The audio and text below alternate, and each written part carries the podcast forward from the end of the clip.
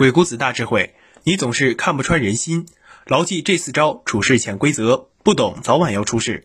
本栏目由青天 FM 和专注国学鬼谷子智慧研究的鬼谷子智囊团联合制作播出。鬼谷子智囊团致力于鬼谷子纵横学智慧的研究与探索。更多精彩内容，敬请微信搜索“鬼谷子智囊团”。我们来做一道思考题，关于职场方面的。比如，有领导对你说过这么一句话：“你的为人还是很实在啊。”请听题，领导的意思到底是说你实在还是不实在？领导到底是在夸你还是在批评你？在职场上，所有人喜欢打哑谜、讲暗语，说半截留半截，说话模棱两可，从来不说明白，经常让人丈二和尚摸不着头脑。明明能一句话说清道明的，但有些人偏不，硬要在意思之外再加几层意思，让人理解起来如开连环锁，美其名曰领导的艺术。这种做法虽然令人生厌。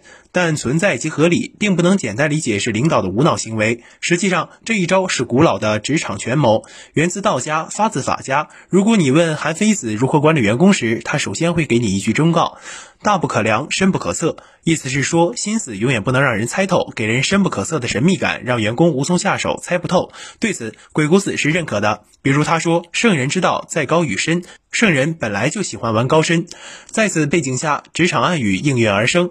二人在职场确实不易，不仅要努力工作，还能应付领导云山雾罩的暗语，稍不留神就中枪了。我们到底应该如何听懂领导的暗语呢？咱们可以举几个例子。领导说：“你还是太年轻了。”暗语缺乏工作经验，做事不灵。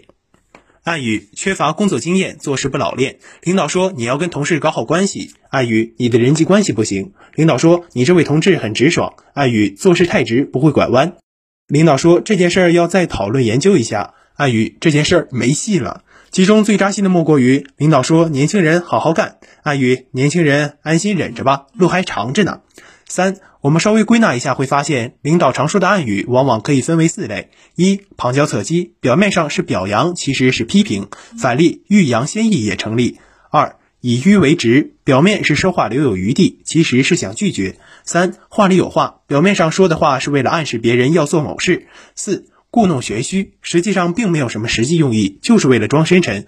由此可见，看不懂的就是艺术这句话概括不仅在文艺圈里适用，在我们普通人的工作生活中也是适用的。有时候，有时候有些人就是为了欲盖弥彰，以显得自己懂艺术。毕竟很多人信奉看不懂、听不懂的就是高深的。但是对于领导的职场暗语，我们要谨慎对待了。如果我们不明白领导说暗语的真实含义时，说话就要小心了。